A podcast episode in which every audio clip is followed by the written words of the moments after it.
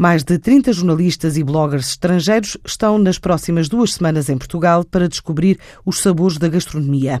A missão é organizada pela Arespa, a Associação de Hotelaria e Restauração, é mais um evento integrado no programa Taste Portugal, que envolve uma rede de restaurantes portugueses no mundo.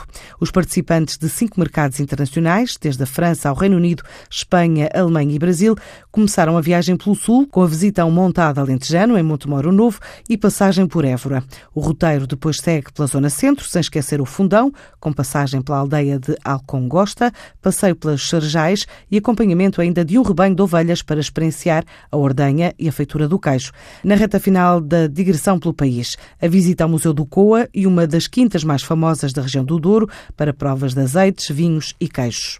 Noutra rota, a representação da ICEP na Grécia dá conta da abertura de um concurso público para as empresas nacionais interessadas na adjudicação de um contrato no valor total de 310 milhões de euros para a interconexão elétrica submarina entre a ilha de Creta e o continente grego. O prazo para a apresentação de propostas por via eletrónica termina no dia 21 de maio.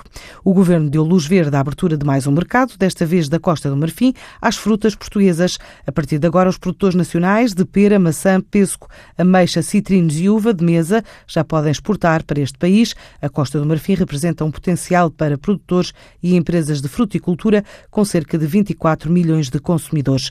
O crescimento das exportações portuguesas hortofrutícolas foi de 15%, num montante de 1.500 milhões de euros no final de 2017.